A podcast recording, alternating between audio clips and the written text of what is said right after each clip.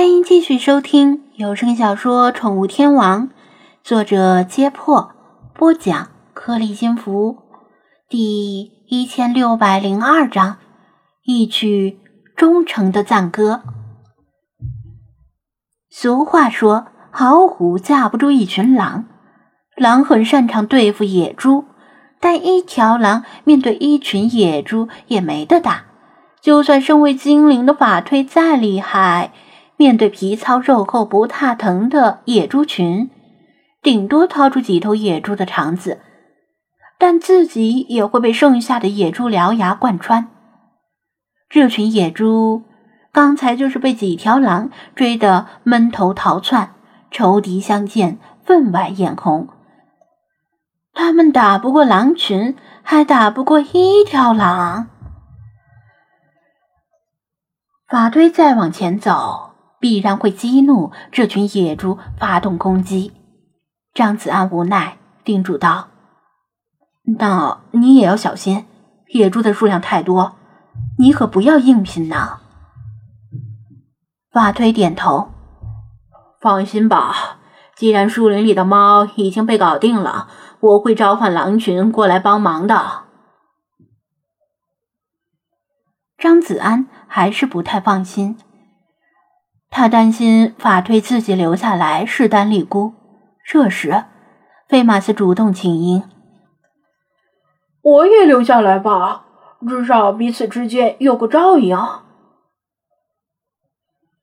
一直以来，宠物店里只有菲马斯自己这一只犬科精灵。虽然他早已习惯，但有时候未免觉得有些孤单。小白也是一条狗，但小白不住在宠物店里。他在外面的事情太多，总是忙不过来。偶尔来到宠物店，也是找张子安商量大事。所以，菲马斯跟小白之间也没有太多的交情。可能是体内流淌着狼类祖先的血液，而且同样是欧洲狼的祖先。菲马斯一见法推，就觉得几分天生的亲切感。正好法推自己留下来，令人不放心。而张子安身边还有其他精灵陪着，大概不至于遇到危险。于是菲马斯打算也留下来，一来是可以帮衬法推，二来是套套近乎。嗯，好，那你们两个审时度势，情况不妙就主动撤退，别硬撑着。张子安也觉得他们两个是不错的组合，面对野猪群，至少可以立于不败之地，只等着狼群过来增援就好。法推感谢的向菲马斯点头致意，后者同样微笑点头回应，默契的站定位置。于是野猪群形成犄角之势，令野猪群不得不。分身两侧，野猪最大的天敌就是人类，而人类狩猎野猪时，往往会牵着猎狗。野猪群一听到犬吠，就知道大事不妙，对猎狗的恐惧不亚于对狼群的恐惧。一狼一狗和野猪群大约隔着三十来米，互相对峙。张子安招呼其他精灵们小心的从旁边绕过去，走得很慢，动作很轻，以免激怒野猪群。野猪们根本无暇他顾，全部注意力都放在了法推和菲马斯身上。张子安他们很顺利的穿过了农场，来到居住区。他回头看了一眼。法推虽然声称要召唤狼群，但迟迟没有行动。稍加思索就能够理解法推的两难选择：狼嚎可以换来狼群，但同样可能激怒野猪。在狼群赶来之前，他和菲马斯面对发起冲锋的野猪群，能支撑多长时间？谁也没这个把握。所以。法推现在能做的就是尽量维持现状，等待事情发生转机。张子安帮不上忙，他唯一能做的就是不浪费法推给他争取的时间。他趴在海甲上注意观察过，这片居住区是守卫与农夫混居，西侧靠海是守卫住的地方，东侧是农夫们住的地方。东侧区域比西侧大不少，中间以一条平整的主干道隔开。目前起火的房屋集中在东侧，西侧还没有被火势波及。喂，站站住！不许往前走了！你，你是什么人？旁边传来微弱的声音，一个穿着守卫制服的男人。半趴在地上，费力的指着张子安问道：“这个守卫鼻青脸肿，身上满是鞋印和猪蹄印，显然之前被踩踏的很惨，嘴角还往外渗血，可能内脏都受创了。即使这么一副惨样，他依然尽忠职守。”没有因为身上的伤痛而忘记自己的职责，令张子安深受感动，很想为他高唱一曲忠诚的赞歌。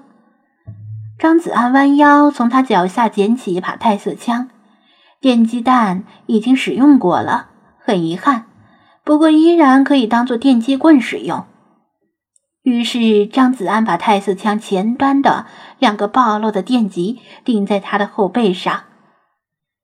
扣动了扳机，而且还是一直按住扳机不松手，尖尖的电极刺入衣服内。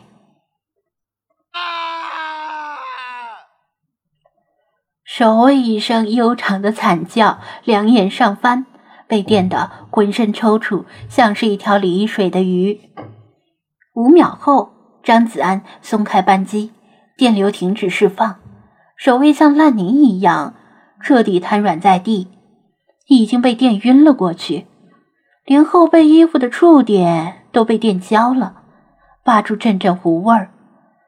一股尿骚味儿从守卫的腿间散开，竟然是被电到失禁了。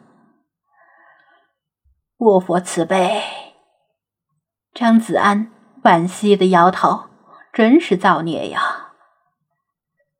乖乖，理查德叹息道。本大爷虽然看不见，但光听着声音，你这个白痴怕不是觉醒了奇怪的癖好吧？吱吱！啊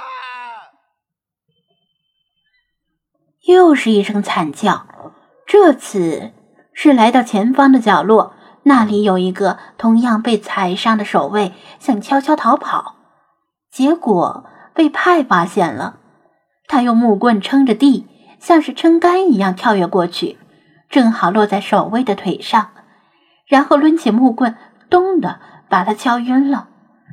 派的木棍像是树枝削成的，没多少分量，即使他卯足了力气，也抡不死人。弗拉基米尔赞叹道：“金猴奋起千钧棒。”玉宇澄清万里哀。吱吱，派不好意思的挠挠头，意思是还差得远，目前只能痛打落水狗。